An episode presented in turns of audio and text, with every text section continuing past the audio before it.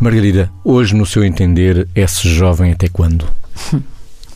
vamos tirar as teorias, não é? Sim, sim. Portanto, vamos tirar a base teórica, vamos dizer esse jovem até quando. Eu diria, uh, apetece-me dizer primeiro um lugar comum. Esse jovem enquanto se tiver cabeça para ser jovem.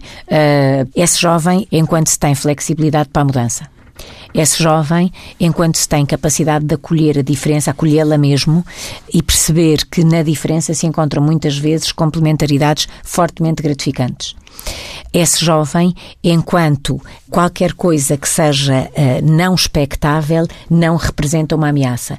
No fundo, esse jovem, eu diria assim, quando se tem capacidade adaptativa e desejo de, uh, de se adaptar uh, a, novas, a novos desafios, sem se cair no ridículo de que se pode fazer tudo em todos os tempos da vida. Ou seja, também se é jovem quando se tem uma capacidade de se proporcionar às circunstâncias em função daquilo que é um conhecimento maduro da própria consciência do eu.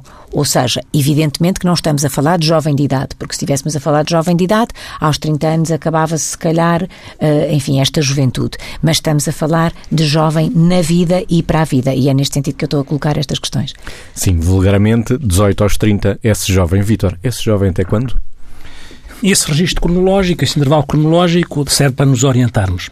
Agora sabemos, na linha do que a Margarida estava a dizer, que existem jovens velhos e velhos jovens. Isso, sem dúvida, não é? no seu funcionamento, na sua disponibilidade, na sua, em todas aquelas características que a, a Margarida referiu. Sendo que também é importante irmos sabendo ou irmos olhando e observando que há algumas características do desenvolvimento do social, do tecido social, da forma como as pessoas se vão colocando, da forma como não existem empregos para a vida, na forma como os jovens, eh, cronologicamente jovens, se mantêm muitas vezes em casa dos pais porque não reúnem condições logísticas, funcionais para eh, fazerem aquilo que é suposto, que é fazerem o seu movimento de autonomia e faz parte da juventude fazer um movimento de autonomia saudável, porque esta evocação ou este registro utilitário, ou a possibilidade de um registro utilitário de ser jovem, mantendo-se em casa dos pais, se eventualmente se têm condições para as pessoas fazerem um movimento de autonomia, mesmo para isso, a autonomia mesmo para isso tenham que lidar e gerir as partes chatas da autonomia, as partes complexas,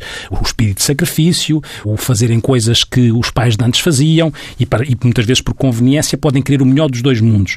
E isso não é possível porque o processo saudável da autonomia e de maturidade implica que o jovem faça enquanto é jovem, e é jovem para isso também, para com a potência que tem da juventude, fazer o seu movimento de autonomia e de separação saudável dos pais e, nesse sentido, não se escudar, não se esconder, não ficar bloqueado ou autobloquear-se com aquilo que é assumir os riscos, quando pode, e existem condições, da vida adulta, sendo depois um jovem adulto. Não há problema nenhum com isso, é assim que é suposto.